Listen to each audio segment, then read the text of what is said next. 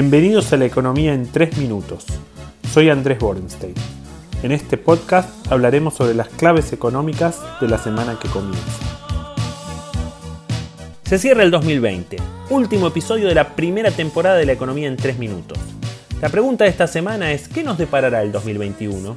En buena medida dependerá de la intensidad de la segunda ola del virus y de la rapidez en la que consigamos una vacuna. La verdad es que muy bien que digamos no empezamos. Pero siendo moderadamente optimistas, la economía podría crecer alrededor de 6%, un poco más de lo que opina la mayoría de los colegas.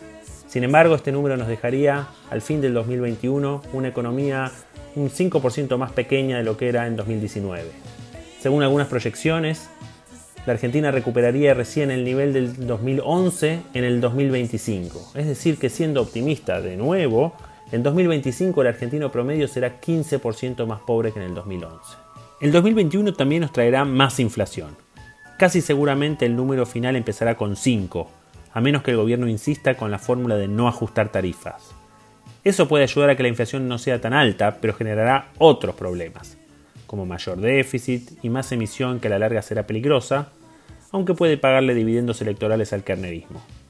Escuchando el discurso de Cristina del viernes, las pistas van por ese lado. En un círculo virtuoso que permita aumentar la demanda y la actividad económica. Esto es vital. Ahora, ¿tolerará el FMI ese modelo de atraso tarifario, algo de atraso cambiario y más déficit fiscal?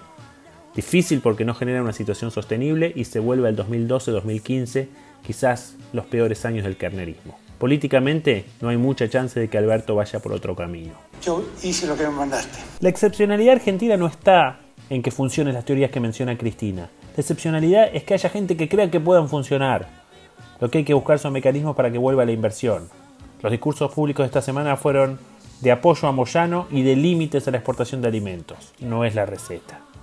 El mercado de trabajo va a mejorar en 2021. A medida que se vayan retomando actividades, el trabajo informal seguirá recuperando, como lo hizo en el tercer trimestre, números que se conocieron esta semana. Pero como también va a aumentar la oferta de trabajo, esto quiere decir que el desempleo se va a quedar en dos dígitos por un tiempo largo.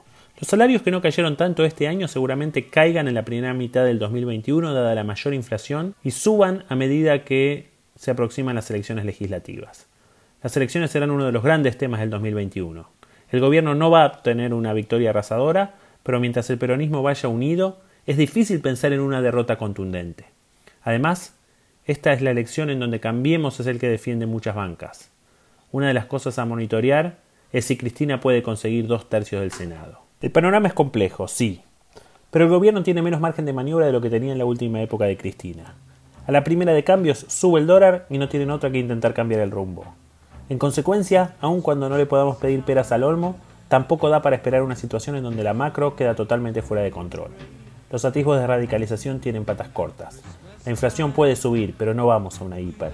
Si se trabaja constructivamente con el fondo, la brecha cambiaria va a bajar y eso puede darle algo más de tranquilidad al sector más dialoguista y moderado del gobierno. Ya sabemos que la Argentina es el país que no pierde una oportunidad de perderse una oportunidad, pero estos clichés a veces fallan. Y lo bueno es que el programa del fondo creará una nueva oportunidad.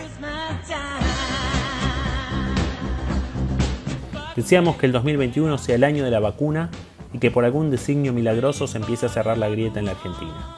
Solo así podremos pensar un país de más largo plazo en vez del cierre del Blue de la semana que viene. Los espero en la segunda temporada de la Economía en 3 Minutos en el 2021. Felices fiestas y muchas gracias.